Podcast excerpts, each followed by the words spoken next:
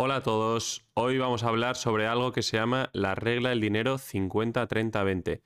Es un concepto muy importante para entender, especialmente si te encuentras en un momento en el que quieres ahorrar más o invertir más, pero no sabes de dónde va a salir ese dinero de tu presupuesto.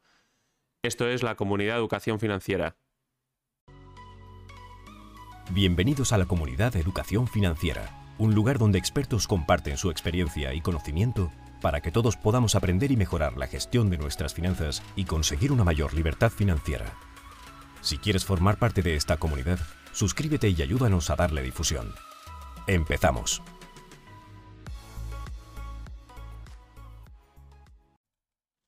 Muchas personas van a encontrar valor siguiendo esta regla, así que si te aporta valor te pediría que te suscribas o lo compartas para que este contenido pueda llegar a más personas y podamos seguir haciendo crecer esta comunidad. Pero vayamos a ello, empecemos. La regla del dinero 50-30-20 es una regla que existe desde hace bastante tiempo en el mundo de las finanzas personales y es un método que ayuda a construir riqueza a largo plazo. Es cierto que hay algunas críticas a esta regla que vamos a tratar al final del episodio, donde encontraremos eh, algunos aspectos donde tal vez quieras adaptarla si vas a seguir esta estrategia pero en términos generales es una regla que va a ayudarte sin duda a mejorar tu situación financiera, eh, que si no la estuvieras utilizando, así que vamos a ello. Primero, hay varias cosas que tenemos que calcular antes de poder empezar con esta regla. Lo primero, tenemos que calcular nuestros ingresos después de impuestos. En la mayoría de los casos, cuando trabajas en una empresa, eh, pues estos ya son los propios empleadores los que eh, ya nos retienen un dinero de cara al pago de los impuestos y si, por ejemplo, pues tu salario son 40.000 euros al año, solamente pues te lleguen tal vez 33.000 o 34.000 euros, pues gracias a nuestros amigos de Hacienda.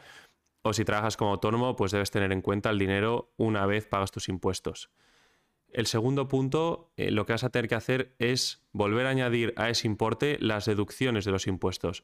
Aquí, por ejemplo, pueden ser las aportaciones al plan de pensiones, o por haber hecho una rehabilitación en la vivienda habitual, o por alquiler de la vivienda habitual, bueno, aquí hay muchas deducciones eh, que dependen también de las diferentes comunidades autónomas y te animo a que si quieres saber cuáles son las deducciones que aplican en tu comunidad autónoma donde vives, pues que entres en la web de la agencia tributaria y ahí tienes toda la información. Y el tercer y último punto, tienes que crear un presupuesto y estar seguro de que vas a seguir este presupuesto en todo momento. Puedes crearlo desde cero o descargar cualquier Excel de los que se encuentran online, que hay muchísimos, o usando cualquiera de las aplicaciones gratuitas, como comentamos en el episodio anterior, que permiten pues, hacer estos presupuestos. Una vez tengas estas tres cosas hechas, aquí es cuando podemos pasar a hablar de la regla del 50-30-20. Lo primero que hemos de tener en cuenta es que este 50 se refiere al 50% de tu dinero que va a ir destinado a las necesidades esto es una guía, esto no es para decirte que tiene que ser exactamente el 50%, ya que habrá casos eh, que no sea necesario tanto o casos en los que este número tal vez sea un poco más. Pero sí, sí sirve de referencia, es algo que eh, deberías ponerte como objetivo para bajar tus necesidades al 50% de ese importe de ingresos que has sacado anteriormente. La verdad, por otro lado, es que si tu salario mínimo si tu salario es el mínimo interprofesional, va a ser prácticamente imposible llegar a ese 50%. Pero si ganas un poco más, entonces sí es posible y deberías intentar buscar eh, ingresos extras. La idea es que este 50% vaya a tus necesidades. ¿Y qué son las necesidades? Que esto lo hemos comentado también anteriormente. Primero, el alojamiento. Aquí no estamos hablando de tener eh, un buen piso con terraza, con luz natural todo el año. Aquí hablamos de tener un techo sobre tu cabeza, básicamente. El segundo, eh, comida. No hablamos de restaurantes, hablamos de comida del supermercado que todos necesitamos para vivir. Los restaurantes no son necesidades. Servicios del hogar, pues básicamente evitar que te corten la luz, el agua, el gas, etc. Luego, los pagos mínimos de deuda, ¿Y a qué me refiero aquí mm, y por qué lo hemos metido aquí en necesidades? Por ejemplo, si te has comprado una televisión con crédito, con pagos a plazos, eh, la televisión no es una necesidad, pero lo que sí que es una necesidad es pagar las deudas y el crédito en el mes que te toca. Por eso lo metemos en esta categoría de necesidades. Aquí también pueden afectar los pagos del coche o los pagos de préstamos estudiantiles, básicamente todo lo que vaya a afectar a tu valoración crediticia. Que no nos olvidemos que con una mala valoración crediticia solo vas a conseguir ir empeorando poco a poco tu situación. El siguiente sería pues, el, seguro, médico, que esto no es obligatorio, pero sí altamente recomendable, ya que sin poder cuidar bien de tu salud o recibir un buen servicio médico cuando lo necesitas, todo lo demás no sirve para nada, aunque es verdad que la sanidad pública en España funciona muy bien. Y todos estos tópicos pues caen bajo la categoría de necesidades. Deberías intentar hacer todo lo posible para que en estos exclusivamente representen el 50% de, de tus ingresos. Sigamos adelante. La segunda regla del 50-30-20 es el 30% debería ir destinado a los deseos, que hay una diferencia enorme entre necesidades y deseos, recordemos. Vamos a ver la lista de qué es lo que entra aquí en los deseos. Por ejemplo, la ropa. La ropa realmente no tiene por qué costar mucho. Hoy en día hay marcas de ropa que te permiten pues, eh, ir a la moda, si eso es lo que realmente te gusta, y de una forma muy económica.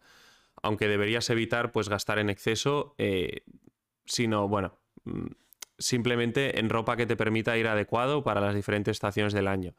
Eh, si estás en una mala situación, puedes ir eh, a Primark, que esto evidentemente no está, no está patrocinado, o a cualquiera de las marcas baratas, y vestirte realmente con muy poco dinero. Luego el teléfono. Aquí no es necesario para mantenerte vivo, pero eh, es por eso que entra a la lista de deseos, aunque sí que es cierto que hoy en día necesitas tener una línea de teléfono y de internet para todo, pero aquí te animo a que intentes contratar pues, paquetes baratos de acuerdo con, con, el uso que le estés dando y lo que necesites. Tercero, aquí los restaurantes. Eh, esto, como comentamos antes, no es ir al súper. No estás pagando por la comida en sí cuando vas a un restaurante, sino que estás pagando por el chef que te cocina y por la experiencia de comer fuera de tu casa. Pero eso claramente eh, es, está en la categoría de los deseos. Entretenimiento, evidentemente puedes vivir sin ir al cine o al teatro, no hace falta que expliquemos el por qué, por eso son deseos, o las vacaciones también, por ejemplo, de nuevo, eh, está claro que no es una obligación irse fuera el fin de semana o irse de viaje. Como ves, no estamos diciendo que no debes gastar dinero en estas cosas. De hecho, e, el 30% de tus ingresos, que es un buen porcentaje de dinero, te permitirá atacar varias de estas categorías cada mes. Simplemente lo que tienes es que ser consciente de dónde vas a querer gastarlo ese mes. Pero la idea de esta regla no es estar totalmente aburrido sin hacer absolutamente nada más eh, en, ocio para ahorrar ese 30%, no, para nada. Em, porque eso, bueno, evidentemente no nos gusta a nadie. Eh, y además, eh, bueno, solamente aquí el, tema es ser consciente, poderte planificar, ya que estos deseos, como sabes, pues pueden sumar mucho durante un mes sin darte cuenta. Y son estas pequeñas cosas que se van acumulando y que si te haces una auditoría a ti mismo, pues puedes ver eh, que tienes que hacer algunos ajustes que te permitan destinar ese importe a otras partidas que tal vez sean eh, necesidades, estén en la categoría necesidades. Y ahora hablemos de la última. Aquí es destinar el 20% para ahorrar o invertir. Es cierto que si tus ingresos son elevados, puedes cambiar estos números un poco. Yo te recomiendo que intentes ahorrar más. Tal vez puedas ahorrar el 25% o el 30%. Y eso realmente te pondrá en una muy buena situación financieramente. Pero si puedes llegar a ese 20% de ahorro y de, inversión, te garantizo que ya estarás en una muy buena situación, estarás muchísimo mejor que la mayoría de las personas. La verdad, pues la mayoría de los millennials a día de hoy no están ni cerca de ese 20%. Y en esta partida es donde hemos de incluir, pues, eh, evidentemente, el fondo de emergencia que hemos comentado también anteriormente, donde deberías cubrir entre 6 y 12 meses de tus gastos mensuales. Eh, acuérdate que este fondo debe ser algo líquido y de fácil acceso. También aquí deben estar los pagos de las deudas con intereses de más del 4 o 5% que pasan a ser de esa categoría que le llamamos entre comillas las deudas malas, que te interesa pagarlas cuanto antes para, para liberarte eh, de ese dinero al inicio de cada mes. Luego también los planes de pensiones. Debes intentar ser lo más agresivo posible, invertir eh, en fondos de, en planes de pensiones de renta variable si eres joven, además de poder intentar maximizar las aportaciones para poderte beneficiar de esas deducciones fiscales que comentábamos antes. Y aquí también pues entra la categoría ya de fondos indexados o de ETFs, ya sean los más comunes que siguen el mercado americano, el, el, el SP 500 o los que siguen los índices mundiales, el, como el MSCI, bueno, aquí dependerá de, cada persona, de, cada, de cada gusto, pero bueno, aquí recordemos, ¿eh? lo que te interesa también es que estos fondos indexados o ETFs lo que tengan es las menores comisiones posibles. Y como ves, básicamente, pues eh, esta es la regla del 50-30-20. De todos modos, eh, yo te animo a que si te encuentras en una buena situación financiera y no vives en ciudades o zonas muy costosas, por ejemplo, si en tu casa los ingresos de ambas personas después de impuestos, imaginemos que son 70.000 o 80.000 euros, que esto, gracias a Dios, hay muchas personas que lo tienen en pareja, yo aconsejaría darle una vuelta a estos números y aplicar la norma del 50-20-30, donde aquí maximizas el ahorro y la inversión. Y solamente con este pequeño cambio puedes acortarte muchísimo, muchísimo los años de vida de tu retiro eh, futuro que tienes proyectado. Y en lugar de retirarte, por ejemplo, a los 65 o a los 67 o incluso a los 70, como la mayoría de los españoles, tal vez puedas retirarte a los 60 años o incluso antes, a los 55 o a los 50.